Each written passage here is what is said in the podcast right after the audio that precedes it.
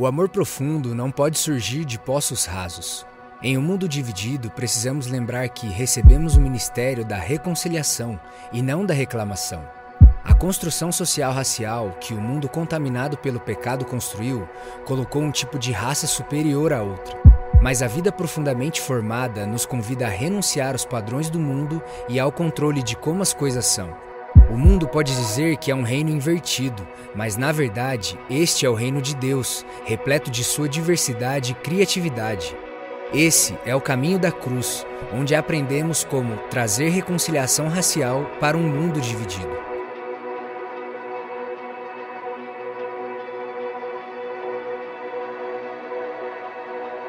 Muito bom, já celebramos, já oramos, já entregamos nossos dízimos, ofertas e primícias, já participamos da ceia. E que dia especial. Você crê que você chegou aqui com um propósito específico de Deus fazer algo extraordinário na sua vida? E nós estamos vivendo algo extraordinário, uma série chamada A Vida Profundamente Formada.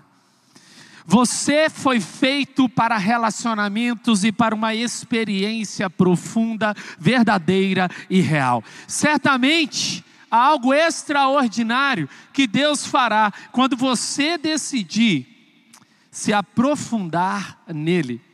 Quanto mais na superfície você tiver, maior será o impacto das tempestades. Eu queria trazer aqui ah, uma notícia, na verdade, vai aparecer aí ah, na tela para você, uma notícia de um casal que passou pelo tsunami, mas algo extraordinário aconteceu com esse casal. Sabe o que acontece? Eles sobreviveram. E sabe por que, que eles sobreviveram? Eles estavam debaixo d'água, num lugar profundo. E eu quero declarar aqui sobre a sua vida nessa tarde de hoje. Você estará num lugar tão profundo, onde o inimigo não vai te alcançar, onde as tempestades da vida não serão capazes de te abater. Você permanecerá e a glória e o nome do Senhor será reconhecido na sua vida. Eu estava me lembrando de um casal, assim que eu cheguei na nossa igreja família em 2010, em 2011, nós tivemos, infelizmente, algo muito difícil acontecendo no nosso país, um deslizamento de terra na região do Rio de Janeiro. Alguns aqui vão se lembrar. Em Teresópolis, estava muito caótico aquela realidade em Teresópolis, eram muitas pessoas que tinham perdido a vida. Mas algo extraordinário tinha acontecido.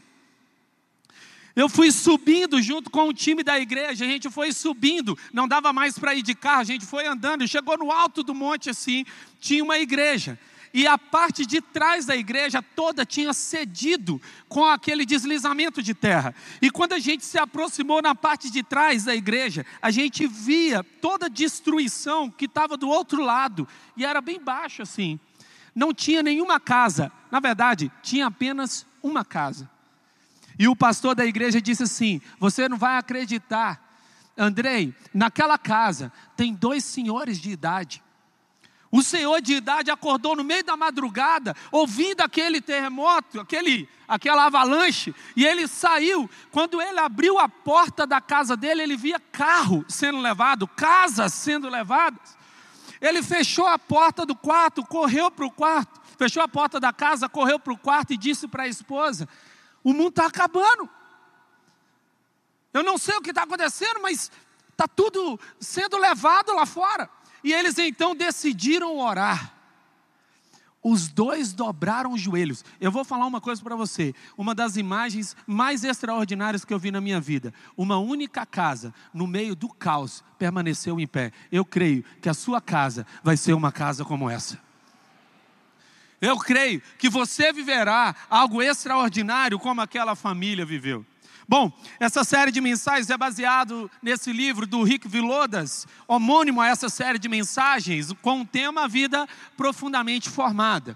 E nesse livro você pode aprofundar aquilo que nós vamos recebendo a cada domingo. Um livro pela nossa editora Inspire, você está vendo aí na tela, um livro pela nossa editora Inspire, e certamente vai transformar a sua perspectiva e o seu relacionamento com Deus. Bom, vamos para a nossa segunda mensagem. A vida profundamente formada traz reconciliação racial para um mundo dividido. O problema racial, ele é um problema real. Há duas formas de lidar com uma realidade. Por exemplo, você quer perder peso, você pode destruir uma balança e falar assim: estou perdendo. Ou você pode encarar a realidade e pesar na balança todos os dias e falar: eu preciso perder um pouco de peso. E aos poucos você vai lidando com aquela realidade. Então nós precisamos entender uma coisa: o mundo em que vivemos, ele é fundamentado em estruturas e uma mentalidade racial, uma, mentu, uma mentalidade em que ela se opõe às diferenças entre as pessoas. Uma realidade que Rick Vilodas vai trazer. Embora os símbolos do racismo tenham em grande parte sido derrubados, o espírito do racismo continua a permear o mundo. O mundo que é racial, o mundo que é racista, não apenas em relação à cor da pele, mas também em relação à etnia, em relação a, a status social, em relação a povos diferentes. E nós precisamos olhar para isso e dizer: eu não aceito isso. Eu estava lendo a biografia de Martin Luther King. E nessa biografia, ele, Martin Luther King, descreve uma cena que aconteceu com ele. No ambiente em que ele vivia, onde tinha-se a separação entre pretos e brancos, a parte de trás do ônibus era reservada apenas para pretos e eles tinham que ficar em pé. E a parte da frente do ônibus era reservada apenas para brancos, e eles poderiam se assentar naquele lugar. Então Martin Luther King entra no ônibus, e quando ele olha na parte da frente, ele vê uma cadeira, várias cadeiras vazias e várias pessoas em pé na parte de trás. E ele disse: Um dia o meu corpo vai se assentar onde a minha fé já se assentou. Uau! Eu quero declarar, em nome de Jesus, a nossa fé não começa da nossa realidade, ela começa da eternidade. Não aceitamos nada que seja contrário à palavra de Deus. Deus não aceita o racismo. Essa é uma atuação maligna, é uma atuação diabólica para separar pessoas, separar a humanidade, separar o amor de Deus. E nós precisamos olhar para essa realidade e dizer: eu não aceito isso. A nossa fé precisa nos posicionar num lugar diferente. Somente uma verdade poderosa, guarde isso no seu coração. Somente uma verdade poderosa é capaz de destruir uma mentira perigosa. Somente uma verdade poderosa. E para isso, Jesus Cristo diz em 1 João 3, versículo 8: Por isso o Filho de Deus veio para destruir as obras do diabo, e uma delas é o racismo. Aqui eu estou dizendo isso. No versículo bíblico deixa claro, ele veio para destruir as obras do diabo. Rick Vilodas, a cruz de Cristo não é apenas uma ponte que nos leva a Deus, mas é uma marreta que derruba os muros que nos separam. Aleluia! Aleluia! Você entende o que isso está significando? Isso significa que nada é capaz de nos separar, nada é capaz de, nos, de se opor quando o amor de Deus está dentro do nosso coração. Eu não vejo as diferenças, eu vejo Cristo. Eu, eu gosto muito da mesa da ceia, e ela me lembra um dos momentos que eu vivi muito fortes no Egito. No Egito, o pastor estava ministrando e ele estava falando sobre a mesa da ceia. E quando nós nos assentamos na mesa da ceia, nós vamos ter diversos tipos de pessoas sentadas na mesa. Nós vamos ter pessoas diferentes, vamos ter pessoas de cor de pele diferente, vamos ter pessoas com mentalidade diferente, vamos ter pessoas completamente diferentes. E quando nós nos assentamos à mesa, não estou olhando para a diferença do outro, eu estou olhando para o senhorio de Cristo, porque quando Cristo se assenta, as diferenças se ajoelham diante dele. As diferenças reconhecem que Ele é o foco e que na mesa dele se assenta todos, pela graça de Deus. Amém? Deus não se ocupa apenas de lavar a nossa alma seco, mas também de derrubar muros e criar uma nova família, uma nova forma de pertencimento coletivo. Eu gosto sempre de pensar que o, o pecado, o perdão de pecados é a primeira onda da graça. Mas existe ainda um oceano de bondade. Quando eu olho para a graça de Deus, eu estou imaginando o seguinte: Deus não vai apenas me livrar de um futuro eterno no inferno, mas Ele vai transformar a minha vida num lugar mais parecido com o céu. Quando você está imerso na graça de Deus, onde você anda, os lugares vão se parecendo com o céu. Aquele ambiente de rixa, aquele ambiente de divisão, ele é completamente pacificado pela atmosfera que você carrega dentro de você. Imagina você que você vai chegar em lugares divididos e quando as pessoas verem você, eles vão dizer: ainda bem que você chegou, porque quando você chega, a paz chega nesse lugar. A justiça racial e a reconciliação é uma das questões mais urgentes da nossa fé. A essência do evangelho, ela não pode ser reduzida então a uma questão apenas de vida a vida após a morte, mas a uma questão de vida agora. Como nós vamos nos relacionar um com os outros? Rick Vilodas vai dizer: o negócio de Deus não é apenas para salvar almas, ele opera para gerar uma nova família, igreja e reino. Uma nova família, é assim que Deus deseja, que nós nos conectemos, que nós entendamos que a igreja não é um lugar para frequentar, mas uma família. Não, não, não estamos conectados. Vamos tentar novamente, foi péssimo o nosso ensaio, eu vou tentar de novo. Que aqui, isso daqui é. A igreja não tem slogan, a igreja tem princípio. E esse é um princípio que opera sobre essa família. E eu vou dizer uma coisa aqui para você. A minha família biológica toda mora em João Pessoa, na Paraíba. E eu disse para a pastora Leila, nossa mãe aqui, eu falei uma vez para ela: eu vou para João Pessoa não porque eu sinto falta, mas porque aqui tudo me farta e eu quero compartilhar com aqueles que eu amo. E eu quero te dizer uma coisa: se você não entendeu isso, vem para cá, decida pertencer, decida fazer desse lugar a sua família. Quando você falar essa frase, você vai dizer: Eu me lembro do dia em que eu fui abraçado, do dia em que eu estava adoecido e me ajudaram, do dia em que eu tive que passar por um velório e alguém orou por mim, do dia em que eu estava aflito e eu liguei e alguém me abraçou, do dia em que meu líder de célula me aconselhou. Eu quero repetir: a igreja não é um lugar para frequentar, mas uma família Aleluia. Aplauda o nome do Senhor Jesus. Aleluia. Aleluia. Esse é um lugar para pertencer.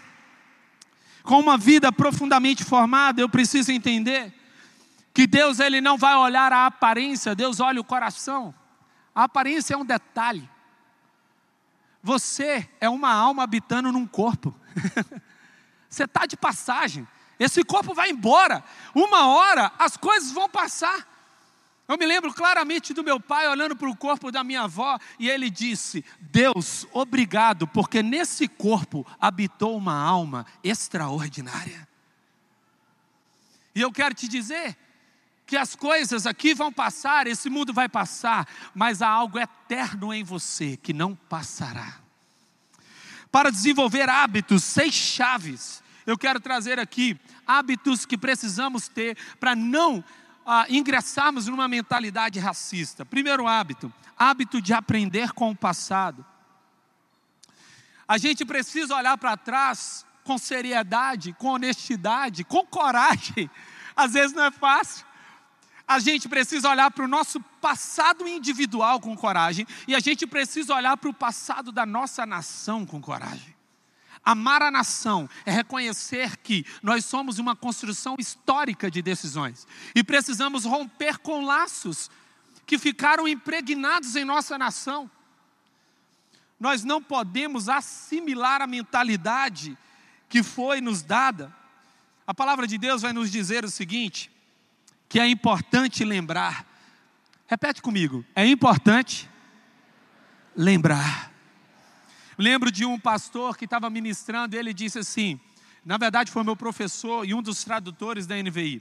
Ele disse assim: palavras fortes, mas verdadeiras. Eu tenho nojo de quem me pede para esquecer o erro que ele cometeu. Uau! E eu fiquei esperando ouvir o restante. Ele disse o seguinte: porque eu não posso errar onde ele errou, eu preciso aprender com o erro dele. E nós precisamos olhar para o nosso passado, para o passado do nosso irmão, para o passado da nação e dizer: eu não admito que erros do passado se tornem uma realidade no presente. Essa geração aqui que está presente na igreja está derrubando todos os males dos antepassados de uma vez por todas. Eu creio nisso. Tem batalhas que a gente está lutando que elas não são nossas, elas são muito antigas. E por isso são difíceis de serem destruídas.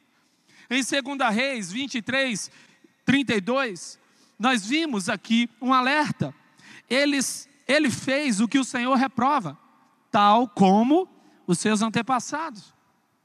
Ainda, em Jeremias 11, 10, na primeira parte, eles retornaram aos pecados de seus antepassados. Nós precisamos pôr um ponto final. Fala assim: Eu sou a geração que vai encerrar batalhas antigas, que continuam a visitar a minha família e a minha vida.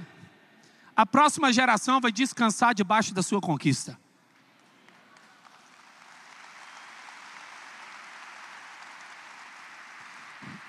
Mas há um segundo hábito, o hábito de ouvir as pessoas com atenção. Você já teve aquela situação, a pessoa pergunta assim, e aí, ô Calé? A pessoa pergunta assim, e aí, tudo bem? Aí você responde, eu não estou bem. A pessoa fala, nossa. Ah, e aí, o que aconteceu? Ela não queria saber. Ela não estava, viu, não é verdade? Ela não estava afim de saber.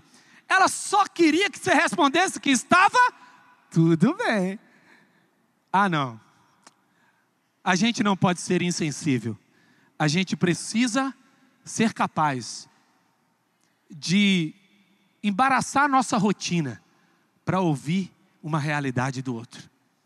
A gente precisa ser capaz de falar assim: ih, vou perder um compromisso. Meu irmão, deixa eu orar com você. Esses dias eu estava dando aula, e ia dar aula de filosofia, estava preparando ali. Um aluno colou perto do meu ouvido e falou assim: professor, como é que faz para ser feliz? Eu virei para aquele aluno, ele estava com o rosto cheio de lágrimas. Eu falei: eu tenho duas opções: continuar a colocar o meu PowerPoint, ou entender que tem uma alma aflita diante de mim. E eu falei assim: o que está acontecendo? Ele falou assim: eu não sei, eu só não me sinto feliz. Eu falei, eu posso orar por você? Ele falou, posso. E estava o caos atrás de mim. Quem é professor entende isso. Um minuto é a Segunda Guerra Mundial, meu amigo. Você não tem noção. Parei para orar por aquele menino. Quando acabei a oração, o rosto dele feliz. Você sabe o que que fez? Pagou o ano inteiro de aulas para mim. Você sabe por quê? Porque o que importa são as pessoas. Não podemos entender. A gente deve viver pelo, Cristo, pelo que Cristo morreu pessoas. Por que então é tão difícil ouvir as pessoas? Eu estava me lembrando de que talvez porque as pessoas estão tristes e amarguradas e elas falam coisas que afetam a gente, e quando a gente está falando sobre racismo, às vezes a pessoa carrega dores profundas e ela vai colocar para fora. E qual é o meu papel? É fazer o que Jesus Cristo fez com a mulher samaritana, é ouvir é conduzir para uma perspectiva espiritual profunda. Mas eu não posso fazer outra coisa. Eu quero que você repita comigo. Eu ganho argumentos falando. Eu ganho pessoas ouvindo. Você quer ganhar pessoas? Ouça. Você quer ganhar o coração de alguém? Decida ouvir. E o que é ouvir? Ouvir é deixar o seu mundo é abandonar a sua realidade e entender que existe um mundo diferente do seu. Existem coisas que estão acontecendo que você não entende. O que, que é ouvir? É entrar no mundo da outra pessoa, é decidir se colocar no lugar dela e falar assim: eu ainda não consigo compreender profundamente o que você está passando, mas eu estou me esforçando para entender o seu sentimento. Eu estou me esforçando para entender o que você está passando aqui. Eu quero, junto com você, entender o que está acontecendo. Mas há uma terceira coisa: se permitir ser ensinado pelos outros. Eu decidi fazer o seguinte: eu aprendo em todo lugar, com qualquer pessoa, em qualquer circunstância. Todo mundo me ensina, Toda situação me ensina. Até quem quer me machucar me ensina. Tem gente que fala assim, mas essa crítica não é construtiva. Eu acredito que crítica é crítica, quem constrói é a gente. Então eu escuto, eu ouço, eu aprendo. Eu preciso ouvir o que, que essa pessoa passou, qual é a sua história, qual é a sua marca. Em Filipenses 2, versículos 5 a 8, Jesus Cristo nos ensina. Veja só o que, que Paulo vai dizer: seja a atitude de vocês a mesma de Jesus Cristo, que, embora sendo Deus, não considerou que o ser igual a Deus era algo que deveria se apegar, mas esvaziou-se de si mesmo, vindo a ser servo, tornando-se semelhante aos homens e sendo encontrado em forma humana, humilhou-se a si mesmo e foi obediente até a morte e morte de cruz. Jesus Cristo não ficou no céu falando, galera, cadê? Vocês não vêm? Ele não fez isso. Ele deixou o céu, veio para a terra para nos levar para o céu. E qual é a nossa parte? É nos conectar ao coração das pessoas e ajudá-las a ouvir a voz de Deus, a conectá-las a um processo de reconciliação. Não existe reconciliação se não houver alguém quem ouça. A gente precisa ouvir. Há um terceiro hábito, hábito de lamentar sobre uma realidade diferente da vontade de Deus. A palavra de Deus vai dizer em Mateus 5, no Sermão do Monte: Bem-aventurados os que choram, pois eles serão consolados. A questão é pelo que eu choro. Eu consigo chorar por uma realidade que não combina com o céu. Eu não posso suportar questões que não combinam com a vontade de Deus. O racismo é uma delas. Um mundo dividido é uma delas. Eu não posso admitir a minha família dividida. Eu não posso admitir um grupo, um grupo de pastoreio eh, dividido. Eu não posso admitir uma questão de divisão, porque esse não é o projeto de Deus. Qual é o projeto de Deus? Reconciliação. Fala assim, ó, reconciliação. Você já ouviu uma pessoa dizendo assim: Eu discordo de você. Eu concordo com você. A palavra cor é coração. Quando eu digo eu discordo, eu estou dizendo eu estou desconectado de coração com você. Mas quando eu digo eu concordo, eu digo eu estou conectado em coração com você. E a nossa concordância precisa ser uma: Jesus. A nossa concordância precisa ser essa. Neemias, capítulo 1, versículos de 2 a 4. Anani, um dos meus irmãos veio de Judá com alguns outros homens, e eu lhes perguntei acerca dos judeus que restaram, os sobreviventes do cativeiro, e também sobre Jerusalém. E eles me responderam: aqueles que sobreviveram ao cativeiro e estão lá na província passam por grande sofrimento e humilhação. O muro de Jerusalém foi derrubado e suas portas foram destruídas pelo fogo. Quando ouvi essas coisas, sentei-me e chorei.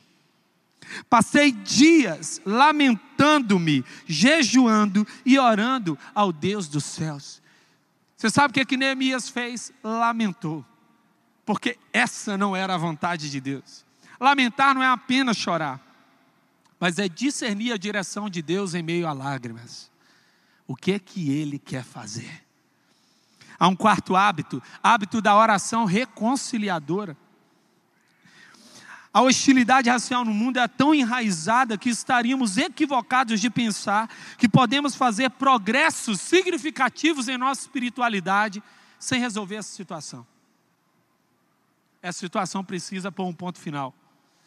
Uma brincadeira algo que parecia engraçado, em nome de Jesus tem que parar. Tem coisas que não são mais brincadeira. Eu estava, eu estava em Israel esses dias e estava diante do Museu do Holocausto e uma frase ela veio como uma dinamite na minha mente. A frase era o seguinte: uma nação não pode ser considerada apenas por aquilo que ela faz, mas também por aquilo que ela tolera. Não podemos tolerar, não podemos ser compassivos com aquilo que destrói a vida das pessoas, com aquilo que nos separa. Martin Luther King, ele dizia que as pessoas, o sonho dele era que as pessoas fossem julgadas pelos seus atos e não pela cor da sua pele. Quando nós decidimos então ingressar na oração, entendemos que eu não tenho condições de resolver alguma coisa. Você sabe o que é oração? A oração significa eu sou impotente para resolver algumas coisas. Tem estruturas que foram formadas na terra que não podem ser destruídas pela mão humana, mas precisa de um toque espiritual, um toque da mão do céu. Só Deus pode resolver algumas situações e quando Deus entra numa batalha, ela termina. Quando Deus ingressa numa batalha, ela termina.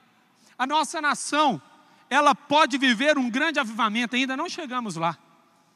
Ela só vai viver um grande avivamento quando a gente decidir e compreender que as diferenças, sejam políticas, sejam sociais, sejam econômicas, sejam raciais, quaisquer diferenças, não são maiores do que Jesus Cristo.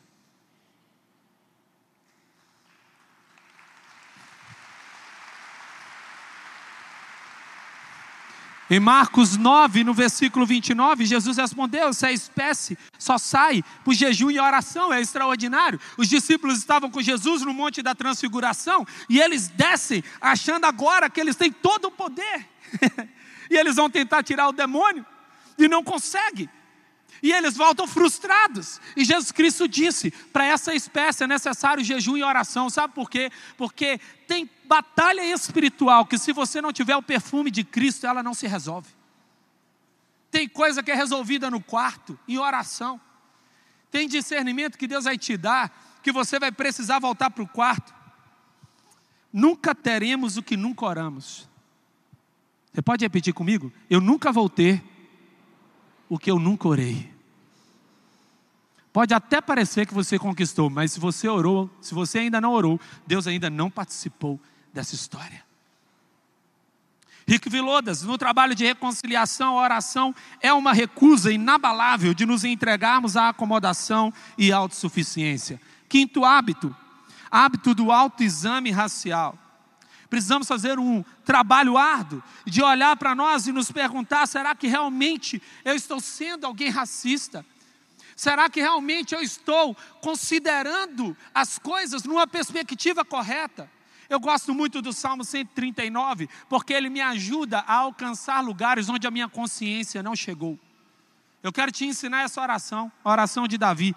Sonda-me, ó Deus, e conhece o meu coração prova-me e conhece as minhas inquietações, vê se em minha conduta algo te ofende e dirige-me pelo caminho eterno. Davi está dizendo: talvez a minha consciência ainda não alcançou uma realidade e eu tenho cometido pecados, e se eu não alcancei essa realidade, Deus, na Sua soberania, não me permita continuar lá, não me permita continuar no erro.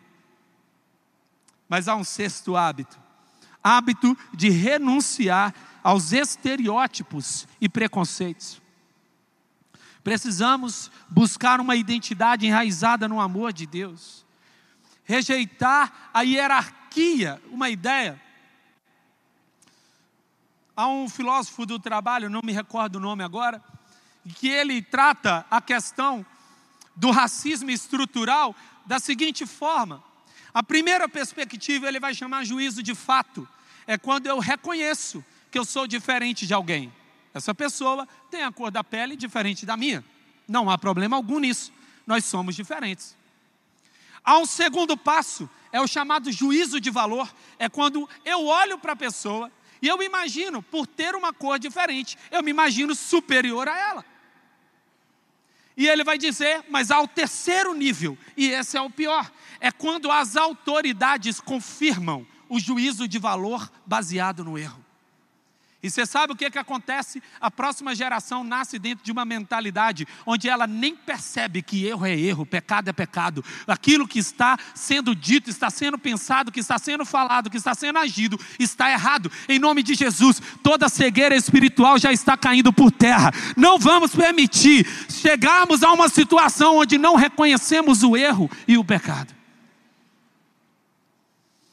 Há um, um teólogo que Rick Vilodas vai trazer, em que ele diz o seguinte: o perdão se desfaz, ou seja, nós perdemos o perdão, porque eu excluo o inimigo da comunidade dos humanos. Mas há o segundo detalhe, eu quero que você se apegue a isso. Assim como eu me excluo da comunidade dos pecadores. Você sabe? Um dia eu perguntei para os meus alunos de teologia, e eu falei o seguinte para eles: Onde você estaria no dia da crucificação de Jesus? E eles falaram: Não, eu, eu estaria distante, eu não estaria fazendo nada errado. Sabe quem somos nós? Nós somos tão errados, somos tão falhos, que o que pregou Jesus Cristo na cruz foi o nosso pecado. Quem colocou Jesus Cristo lá foi nós, fomos nós. Sabe por quê? Jesus não pode salvar vítimas, apenas pecadores confessos e arrependidos. É só para quem precisa. Quando eu entendo essa realidade do reino, eu falo: é para mim. Há alguém aqui que precisa do sangue de Jesus Cristo de Nazaré para te purificar de toda injustiça, de todo pecado, de toda mentalidade, de todo erro. Levante sua mão. Então seja bem-vindo à humanidade. Eu acredito que todo mundo que tem umbigo precisa falar isso. Tenha o hábito da confissão regular, arrependimento e perdão. Eu quero que você repita comigo essa oração. Repita comigo, vai aparecer aí na sua tela. Deus misericordioso. Repete aí comigo. Deus misericordioso. Confessamos que pecamos contra ti em pensamentos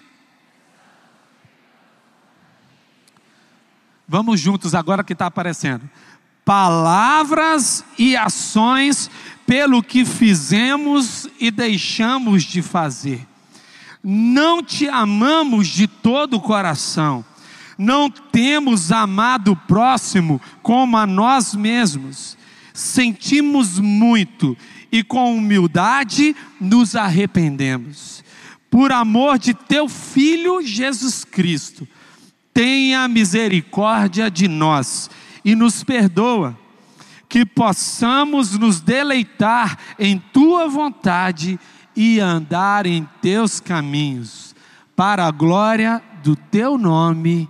Amém. Aleluia. Glória a Deus, que bom que você recebeu esta palavra da fé, essa mensagem, o Espírito Santo agiu e certamente Agora é hora de você poder dar uma resposta para Deus. À luz do que você recebeu nesta mensagem de fé, pregada com tanto amor, uma mensagem bíblica de Deus para o seu coração, é hora de você dar uma resposta para o Senhor. E eu quero convidar você a dar uma resposta e quero fazer três convites para você. Aí na sua tela agora aparece um QR Code e um número de WhatsApp para que você que tomou uma decisão possa então entrar em contato conosco agora. O primeiro convite é se você ouviu esta mensagem e quer tomar uma decisão de arrependimento e de receber Jesus no seu coração como Salvador e Senhor da sua vida agora. A outra decisão que você pode estar tomando agora e celebramos com você é se você quer retornar para a igreja, voltar para a fé. Talvez você se desviou dos caminhos do Senhor e da igreja, mas hoje é o tempo de voltar, é tempo de arrependimento, de mudança de vida, de voltar para a família da fé. Então, bem-vindo você que está tomando a decisão de retorno agora. Não importa quanto tempo você esteve afastado, não importa se você se afastou dessa ou de outra igreja cristã ou evangélica, bem-vindo de volta à família da fé. E o terceiro convite que eu quero fazer para você é se você quer ser batizado. Então, se você quer ser batizado em águas, se você está em São José dos Campos ou em qualquer cidade onde temos uma igreja da cidade ou aí na sua cidade, entre em contato conosco agora pelo WhatsApp ou pelo QR Code e diga: Eu aceitei Jesus, eu quero ser batizado. Eu não tinha sido batizado em águas ainda, no batismo de imersão, que é o batismo que Jesus viveu lá no Rio Jordão, sendo batizado por João Batista, e eu quero ser batizado em águas também. Então entre em contato conosco. Amém? Então, bem-vindo à família da fé. Parabéns por tomar uma destas decisões hoje, após ouvir esta mensagem. E o nosso campus online aqui da Igreja da Cidade está aqui para servir onde você estiver. Deus seja louvado. Vamos orar juntos? Pai, eu quero te agradecer por cada um que recebeu agora a tua palavra e ela tocou no coração e eles estão dando uma resposta para o Senhor. Eu abençoo cada um dos que nos acompanharam agora nesta transmissão. Que o Senhor abençoe as suas vidas, os que tomaram a decisão de te aceitar, de voltar para a igreja ou se batizar, nós assim os recebemos e os abençoamos em nome de Jesus. Amém. Obrigado por estar conosco. Se você tem qualquer outra dúvida também, aí no chat ou nas nossas mídias sociais ou no WhatsApp, mande para nós e nós vamos entrar em contato com você. Somos a Igreja da Cidade, uma família para pertencer. E aqui no Campus Online, uma família para pertencer onde você estiver. E seja bem-vindo também às nossas celebrações presenciais. Você pode ver aí no vídeo também os horários e os dias que temos celebrações. Bem-vindo, Deus te abençoe e até a próxima.